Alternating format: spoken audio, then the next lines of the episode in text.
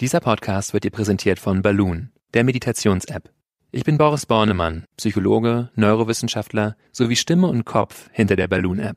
Mit Balloon kannst du in kurzen Übungen und längeren Audiokursen lernen zu meditieren. Das kann dir dabei helfen, gelassener zu leben, erholsamer zu schlafen und achtsamer zu kommunizieren. 15 Minuten am Tag und die Balloon-App genügen. Die App kannst du in den App Stores und unter balloonapp.de herunterladen und beim Kauf mit dem Code PODCAST30 auch 30% auf den üblichen Abopreis sparen. Installier die App noch heute und lass Balloon dein Leben leichter machen.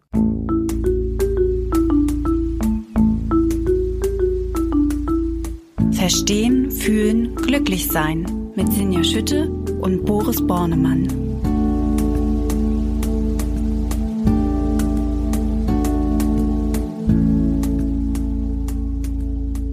Hallo und herzlich willkommen zu Verstehen, Fühlen, Glücklichsein, dem Achtsamkeitspodcast. Bei uns geht's wie jedes Mal immer sehr wissenschaftlich zu, aber auch mit viel Gefühl, weil die Kombination von beidem sehr vielversprechend ist, finden wir. Wir, das sind Dr. Boris Bornemann, Neurowissenschaftler, Psychologe, Kopf und Stimme hinter der Achtsamkeits-App Balloon. Hallo Boris. Hallo Sinja. Und Sinja stellt hier immer die guten Fragen und macht die wunderbaren Einleitungen und sie ist Chefredakteurin der Achtsamkeitszeitschrift Flow. Ja, und wir wollen uns heute mit einem riesigen Thema beschäftigen oder vielleicht auch einem ganz kleinen, nämlich dem Thema Identität. Wer bin ich? Da will man natürlich sofort sagen, wer bin ich und wenn ja, wer wie viele, aber das wollen wir in diesem Fall nicht sagen, sondern ja, wer bin ich, die Identität, was macht mich aus? Gibt's denn, da fangen wir ja auch mal gerne mit an, eine Definition davon, was Identität eigentlich ist? Ja, es gibt verschiedene Definitionen, auch aus verschiedenen Wissenschaftsdisziplinen. Also in der Mathematik zum Beispiel gibt es ja auch Identität. Da heißt es einfach, Identität ist, wenn A entspricht A oder also wenn etwas mit sich selbst gleich ist, dann ist es Identität. Und auch in der Psychologie und Neurowissenschaften gibt es natürlich verschiedene Definitionen. Ich möchte dies ganz einfach, zumindest vermeintlich einfach erstmal definieren, ähnlich wie du es eingeleitet hast, nämlich Identität ist meine aktuelle Antwort auf die Frage, wer oder was bin ich?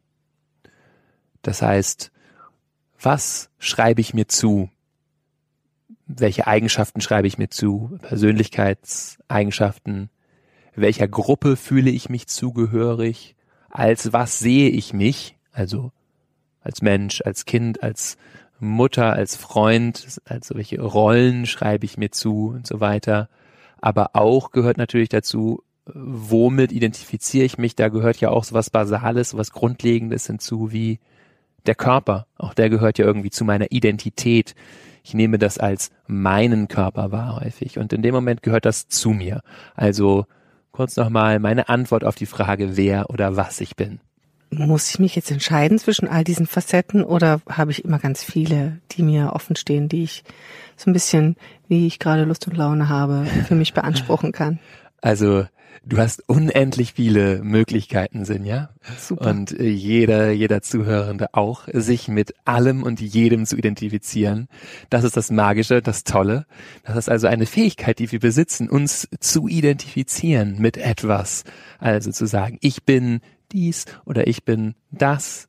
Und ja, ich denke, darum wird es heute gehen, um dieses wunderbare Spiel, diesen Tanz von reingehen in eine Rolle, in eine Persona, eine Person, eine Darstellung, ein Aspekt von mir und auch das wieder rausgehen und was das alles für Vorzüge hat, das klar zu sehen und zu verstehen, was da passiert. Wenn ich jetzt darüber nachdenke, also wenn ich jetzt am Beginn wollte, meine Persönlichkeit, meine ähm, ja, Persönlichkeit zu definieren ähm, oder zu erkennen, gibt es denn eine Art Vorgehensweise, wie ich so gewisse Themen abfragen kann, um mir selber bewusster zu werden, welche Facetten ich habe? Also eine systematische Vorgehensweise gibt es bestimmt Möglichkeiten, sich verschiedene Bereiche anzuschauen. Was sind meine Bedürfnisse, meine Wünsche, sich aufzuschreiben, welche Rollen habe ich. Und da gibt es auch in der Psychologie verschiedene Methoden, mit denen das gemacht wird. Also zu fragen, ja, welche Rollen hast du oder welche Ziele hast du in deinem Leben? Auch das wird da als Teil der Identität gesehen und sich dann den Zusammenhang zwischen diesen Zielen anzuschauen, zwischen den verschiedenen Rollen und Lebensbereichen, die wir haben. Aber da gibt's eben sehr viele verschiedene, so in der psychologischen Forschung, die versuchen zu erfassen, als was beschreibt sich jemand, wo fühlt sich jemand zugehörig. Und es gibt natürlich auch die klassischen kontemplativen Ansätze, die eben gerne mit so einer großen Frage arbeiten wie, wer bin ich? Oder da bin ich bei der ich? Achtsamkeitsmeditation bestimmt, oder? Genau, also bei einer Frage, die sehr gut in diese kontemplativen Wege reinpasst, ist für mich ja fast noch der größere Begriff als Achtsamkeit, so ähm, Kontemplation, kontemplative Tradition und da spielt eben sowohl im Buddhismus als auch im Hinduismus diese Frage, wer bin ich, eine entscheidende Rolle. Weil, das muss ich jetzt natürlich sagen, oder das möchte ich gerne sagen, als so den Wink in die Tiefe sozusagen, dass diese Frage sehr, sehr tief führt, eben dahin, auch zu dem, was und wer wir sind, unabhängig von all diesen Rollen und Zuschreibungen. Und das hat natürlich eine sehr, sehr, sehr befreiende Qualität, das zu erkennen. Also zu erkennen, ja, was ich bin, unabhängig davon, ob ich jetzt Mutter, ähm, Schüler, Lehrer oder irgendwas bin, ob ich mich als toll oder nicht so toll beschreibe und irgendwie zu erkennen, okay, es gibt jemanden oder etwas, das all diese Vorgänge vornimmt, dieses Identifizieren, Deidentifizieren, Denken, Fühlen, Urteilen und in diesen Wesenskern zu schauen. So darum geht es, wenn wir jetzt wirklich mal ähm, das Rabbit Hole äh, runtergehen, sozusagen, geht es natürlich im, im Kern von vielen Traditionen. Hast du da gleich eine Übung mitgebracht, mit der man vielleicht mal loslegen könnte? Ähm, die Übung ist da sehr weit. Ähm, also, äh, weil die Übung funktioniert tatsächlich am besten über diese Frage, wer bin ich? Und das kann ich im Stillen für mich kontemplieren, mich mal hinsetzen und mir diese Frage stellen, wer bin ich? Und schauen, was da kommt, so an Ideen über mich. Und ähm, es geht natürlich aber letztendlich darum, eine direkte Erfahrung davon zu haben, wer ich bin. Und das kann man auch sehr gut so im Verbund äh, mit anderen Menschen kontemplieren. Also ich biete ja auch immer wieder so Selbsterkenntnis, Selbstreflexionstage an, findet man auf meiner Webpage oder es gibt natürlich auch andere Lehrende, die das anbieten. Und da kann man sich mit jemand anderem hinsetzen und sich immer wieder gegenseitig diese Frage stellen, sage mir, wer du bist. Und ja, wir gehen einfach rein in all diese Aspekte, die wir glauben zu sein. Und das ist ja auch alles Teil davon, wer wir sind in diesem Moment. Und eben je mehr wir das machen, umso mehr wird uns offenbar, was wir alles sind immer und dass wir das auch alles irgendwie nicht sind.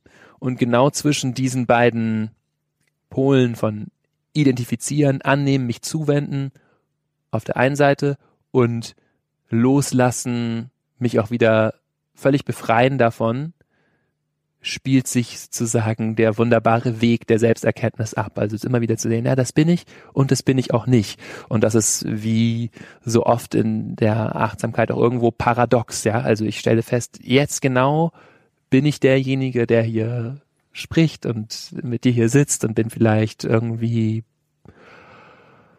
Wissenschaftler, Achtsamkeitslehrer und so weiter. Und es ist nur eine Rolle. Ich bin auch in anderen Situationen da und habe eine ganz andere Form. Und trotzdem gibt es irgendetwas, was gleich bleibt.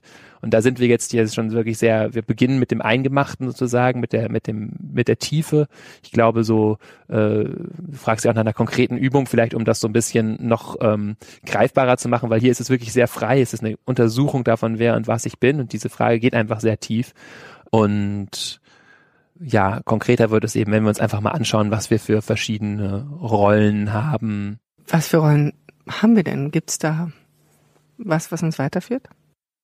Also, wir haben alle sehr natürlich unterschiedlich viele Rollen auch, das muss man auch sagen, und Rollen, die unterschiedlich eng zusammenhängen. Und da gibt es zum Beispiel einen Ansatz, der so in den 80er Jahren entstanden ist in der Psychologie, das zu untersuchen, der heißt Selbstkomplexität.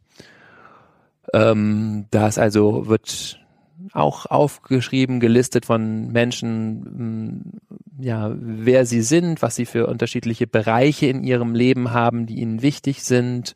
Und dann kommt dann sowas wie, ja, ich bin bei der Arbeit bin ich Controller oder Marketing-Experte oder was auch immer oder Lehrerin und dann kommt aber, ich bin, spiele auch Badminton und da bin ich Badmintonspieler und ich bin auch Vater und ich bin auch äh, bester Freund und habe Freundschaften und was auch immer. So kommen verschiedene Bereiche hoch und das kann man dann natürlich quantifizieren auch, also messen, wie viele Bereiche entstehen da und wie eng hängen die miteinander zusammen.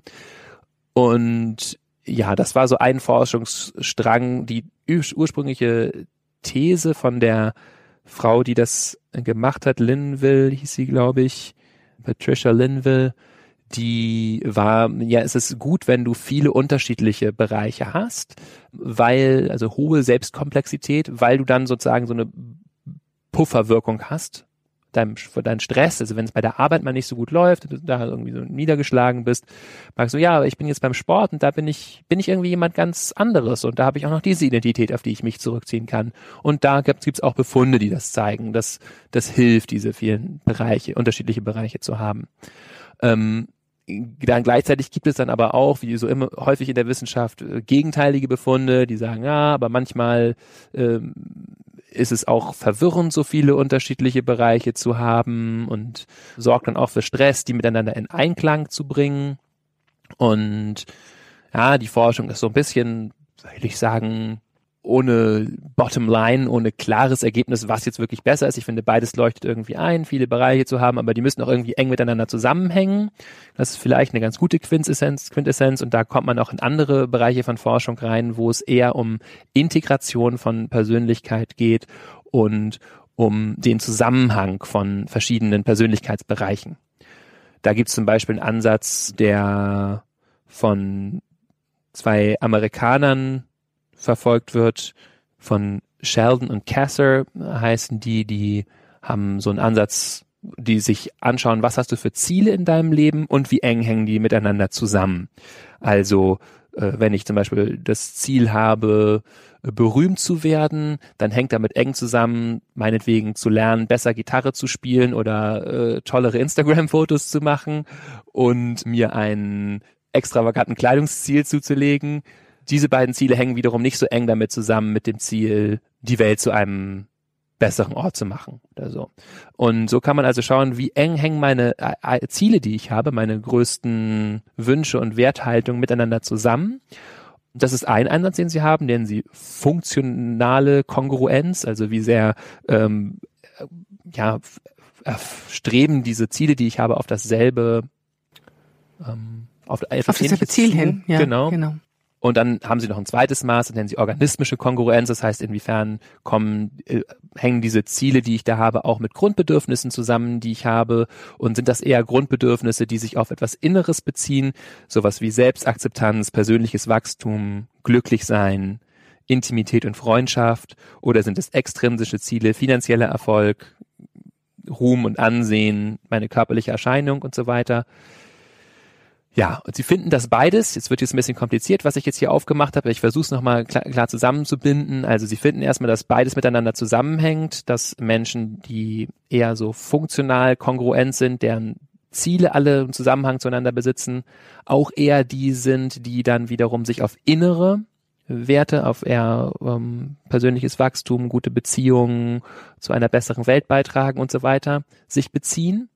Und sie finden, dass beide diese Maße zusammenhängen mit psychischer und körperlicher Gesundheit und mit positiveren Stimmungen, die sie so am Tage berichten, sich eher sinnerfüllt zu fühlen, als Zeit mit ablenkenden Tätigkeiten zu verbringen. So, das ist ja alles sehr, sehr theoretisch und komplex. Ja. Mhm. Aber Identität, Persönlichkeit ist ja auch was Komplexes. Ich frage mich gerade, ähm, Inwieweit kann ich das eigentlich alles selber beeinflussen?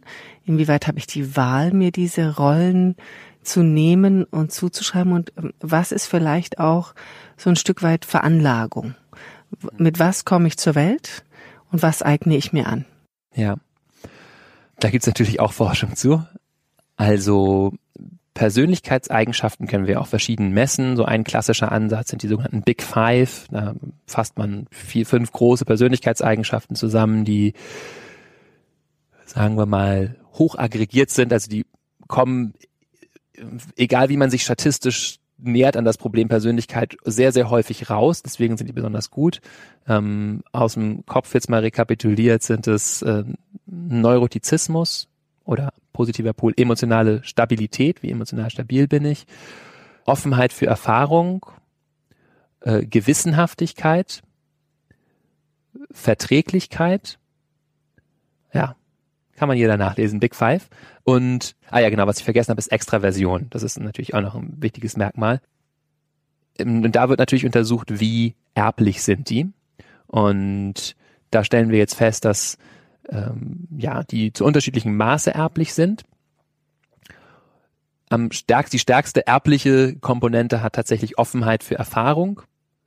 Ähm, und zwar deswegen, weil Offenheit für Erfahrung wiederum auch mit äh, Intelligenz äh, korreliert. So, und die haben alle unterschiedlich erbliche Komponenten äh, mit ähm, Offenheit für Erfahrung, wie gesagt, die größte erbliche Komponente von so mh, hm, vielleicht äh, 50-50 Erbgut und äh, Upbringing und die anderen weniger. Das heißt, eigentlich ist bei den Persönlichkeitseigenschaften mehr Umwelt äh, die äh, Einfluss darauf nimmt, wie sich die ausprägen, aber es gibt genetische Komponenten. Muss ich jetzt einmal ganz kurz natürlich auch nochmal sagen, Disclaimer sozusagen, äh, das ist, bezieht sich immer nur auf die Umwelt, in der wir gerade leben. Das müsste, da müsste man jetzt statistisch einsteigen, um zu sagen, was heißt das eigentlich, zu sagen, es ist 50 Prozent erblich. Aber es heißt halt, in der Umwelt, in der wir gerade sind, äh, ist es so, dass es zu 50 Prozent erblich sind. Ich lasse das mal so stehen, weil ansonsten müssten wir hier sehr in die Formeln einsteigen, die das berechnen. Wenn ich dich richtig verstehe, habe ich aber dann die Hälfte dessen, was mich zumindest, was meine Persönlichkeitsmerkmale betrifft, habe ich selbst in der Hand. Das heißt, das kann ich gestalten. Mindestens die Hälfte, ja. Und Mindestens ich würde auch sagen, theoretisch noch mehr. Es ist nur so, wie die Menschen jetzt gerade leben, nehmen die Gene so einen starken Einfluss. Wenn wir Umwelten gestalten würden, in denen jeder die Möglichkeit bekommt, ähm, sich frei zu gestalten und zu entwickeln, könnte es auch ganz anders sein.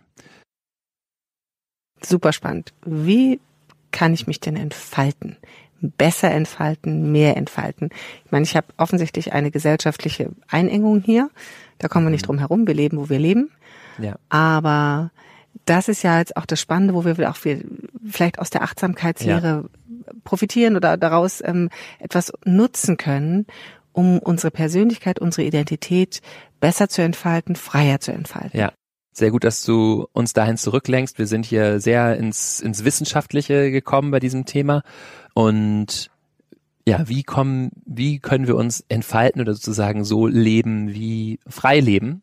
Und ähm, das führt viel über Akzeptanz. Also erstmal mich erkunden, wie ich bin und nicht dem so zuwenden, wie es ist, weil ähm, dann kommt, kommt meine Persönlichkeit sozusagen in den Fluss und es kann sich das entfalten, was sich entfaltet ist, wie der Begründer der humanistischen Psychologie so schön sagte, Carl Rogers, äh, es ist das Paradox, dass je mehr ich mich akzeptiere, oder nur wenn ich mich akzeptiere, kann ich mich verändern.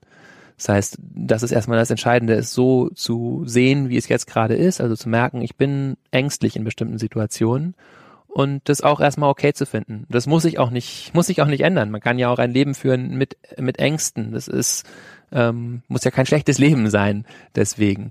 Das heißt, ähm, ja, es geht erstmal wirklich immer darum, sich zu akzeptieren und anzunehmen, wie wir sind. Und das führt dann nämlich auch zu dieser zunehmenden Integration von Persönlichkeitsanteilen, dass ich immer entspannter mit mir werde, weil ich sage, ja, das ist ein Teil von mir und das ist ein Teil von mir und eben auch anerkenne, dass Persönlichkeit etwas sehr Fluides ist, etwas, was sich ändert von Moment zu Moment. Das heißt, wir hatten ja vorhin schon einmal kurz, da hattest du gesagt, ähm, über die Frage, wer bin ich, kann ich mich dem sehr gut nähern in einer Meditation.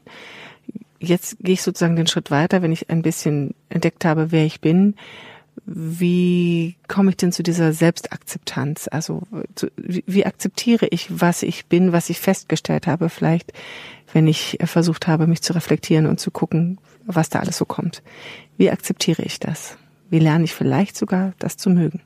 Da geht es erstmal viel darum, Gefühle zu akzeptieren, weil das ist ja das, was dahinter steht. Ich ähm, zu akzeptieren ist vielleicht auch ein Wort, was viel zu Missverständnissen führen kann.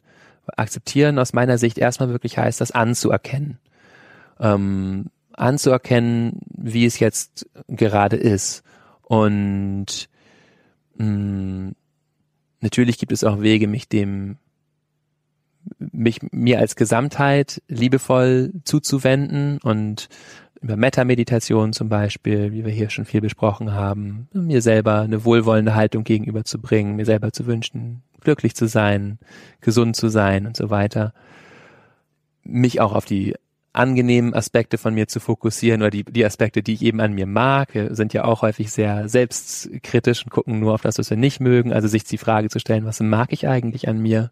Sich damit mal Zeit zu nehmen mit einem, mit einem Tagebuch oder äh, Stift und Zettel oder einfach so sich hinzusetzen, sich ein paar Minuten auf diese Frage zu konzentrieren, Dinge zu finden, die ich an mir mag.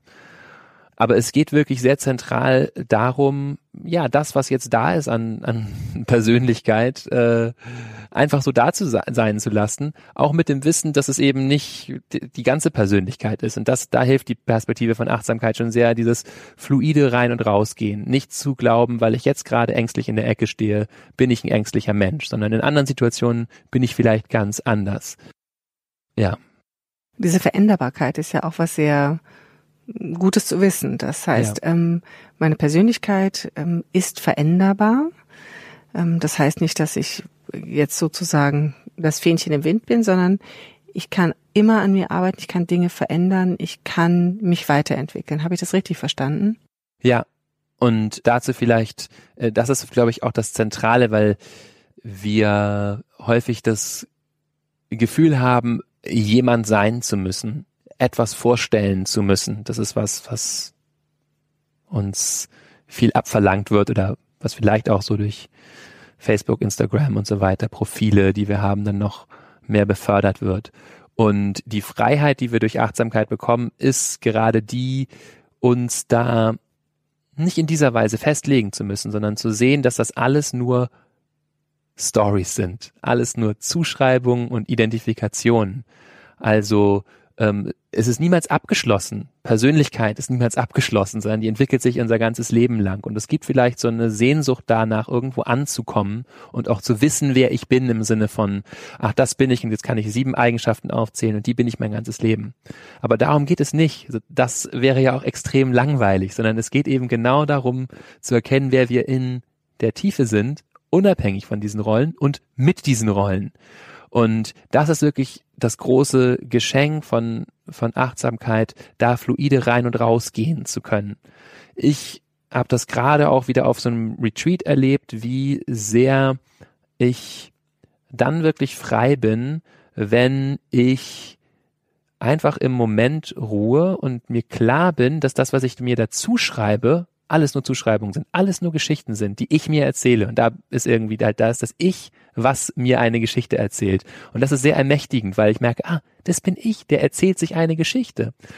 Also Beispiele, irgendwo gab es einen Moment auf dem Retreat, da ähm, ich so drüber nachgedacht, bin ich eigentlich ein Aufschneider? Ja, es kam so hoch von Thema, in, äh, es waren so Reflexionsdyaden und dann fielen mir Momente ein, wo ich merkte, ah ja, stimmt, da habe ich so agiert, ja. Und dann hatte ich diese, diese, dieses Label quasi wie vor Augen, wie so verblendend. Und es zog mich wahnsinnig runter und ich ging also äh, in tiefen Selbstzweifel mehrere Stunden umher und äh, ne, so, ah, ich bin ein Aufschneider. Bis mir irgendwann klar wurde, das ist ja nur ein, ein Label, eine Bezeichnung eine von Millionen Möglichkeiten, mich selber anzuschauen und wie sehr nur dieses immer wieder Wiederholen von Aufschneider, Aufschneider oder Versager, Versager, Versager, äh, ja, dass das, das das ist, was mich irgendwie in Enge bringt oder äh, mich unfrei fühlen lässt. Und in dem Moment, wo ich merke, ah, das schreibe ich mir nur zu, bin ich auf einmal total frei. Genau das gleiche mit Geschichten gab es zum Beispiel eben auch. Ich bleibe jetzt einfach mal bei der persönlichen Erfahrung auf dem Retreat, so eine, so eine Geschichte, die zwischendurch hochkam von, hm, ah, wo ich habe mein ganzes Leben lang nur auf die Meinung von anderen Menschen gehört und meine eigene innere Stimme nie wirklich wahrgenommen. Und ist ja auch eine mächtige Geschichte, ja, die so suggeriert, da könnte jetzt vielleicht ein Wendepunkt sein und jetzt erkenne ich das und, und es kann ja auch ermächtigend sein, sowas zu erfahren, zu merken, ja, vielleicht ist da was dran an der Geschichte und das damit zu spielen, das zu explorieren. Aber irgendwann wurde das zu so einer Geschichte, die äh, mich auch natürlich extrem mies fühlen ließ, weil das quasi so, so einen Einschlag hatte von, du hast dein Leben verwirkt, ja, du hast, oder, also, ist ein bisschen groß gesprochen, aber du hast dein ganzes Leben lang nach den Ansprüchen anderer gelebt und so verfestigte sich so, äh, bis ich auch da begriff, das ist eine Geschichte, die ich mir erzähle und ich kann mir auch ganz viele andere Geschichten erzählen. Und das ist wirklich der Beitrag, den, den Achtsamkeit leisten kann zu dem Thema Identität, glaube ich, noch mehr als jetzt herauszufinden, welche Rollen ich alles so habe. Das ist interessant, sich anzugucken, aber das wirklich Befreiende ist eben zu erkennen, ich bin immer da mit diesen Rollen und die sind quasi, die kann ich mir anziehen und auch nicht anziehen und ich bin frei, das zu tun. Das ist in der Tat sehr befreiend. Gibt es da noch was hinzuzufügen? Nein, das ist ein wunderbares. Es könnte ein schönes Schlusswort sein, wenn ich nicht noch eine Sache auf der Zunge hätte, die ich wieder. wirklich gerne noch sagen möchte, nämlich ja, das, nämlich ähm, so der der gesellschaftliche Bezug, der uns ja auch immer wichtig ist zu sagen, okay, was heißt das aber auch für Gesellschaft? Weil ich glaube, da geht es nicht nur um persönliche Freiheit, sondern da geht es auch um Frieden in der Gesellschaft. In dem Moment, wo wir nämlich das immer erkennen und einräumen, dass wir das alle machen, dass wir irgendwo reingeboren werden, dann ziehen wir uns eine bestimmte Rolle an oder sie wird uns quasi angezogen, vielleicht reflektieren wir es gar nicht so. Da erkennen wir auch, dass das nicht die Natur, nicht die nicht die, nicht das Wesen dieser Menschen ist, sondern dass die halt irgendwie zu einem AfD-Wähler geworden sind oder zu einem FDP, Grünen Wähler, was auch immer.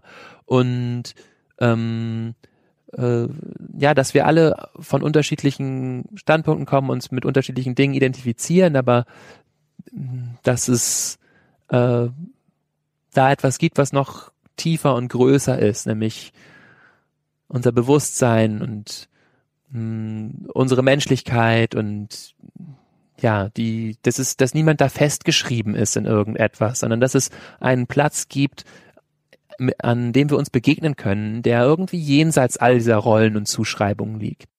Das ist jetzt aber ein schönes Schlusswort. Eine große Identität, die sehr verbunden ist mit allem und gleichzeitig die Möglichkeit, sich immer noch weiterzuentwickeln, sich wieder zu verändern, sich neu zu erfinden, sehr spielerisch damit umzugehen, ist auch ein ganz positiver Ausblick am Ende dieser Folge unseres Podcasts. Vielen Dank, Boris, für diesen Einblick. In meiner Rolle als ähm, Moderatorin sozusagen sage ich euch vielen Dank ähm, fürs Zuhören. Wenn euch dieser Podcast gefällt, bitte geht nochmal in die Podcast-App bei Apple und liked uns, gebt uns Sternchen. Das hilft uns und das hilft den anderen, uns zu finden und vielleicht noch von diesen klugen Gedanken, die Boris hier immer wieder sehr wissenschaftlich fundiert ähm, aufbereitet, zu profitieren. Ja, und ihr könnt das natürlich auch schreiben und eure Anregungen und Fragen stellen, uns Anregungen schicken und Fragen stellen, so herum, und ähm, zwar unter der Mail podcast at balloonapp.de. Ansonsten vielen Dank fürs Zuhören. Fragt euch gerne mal, wer bin ich? Und ähm, wir hören uns beim nächsten Mal vielleicht mit den Antworten. Vielen Dank und tschüss. Tschüss.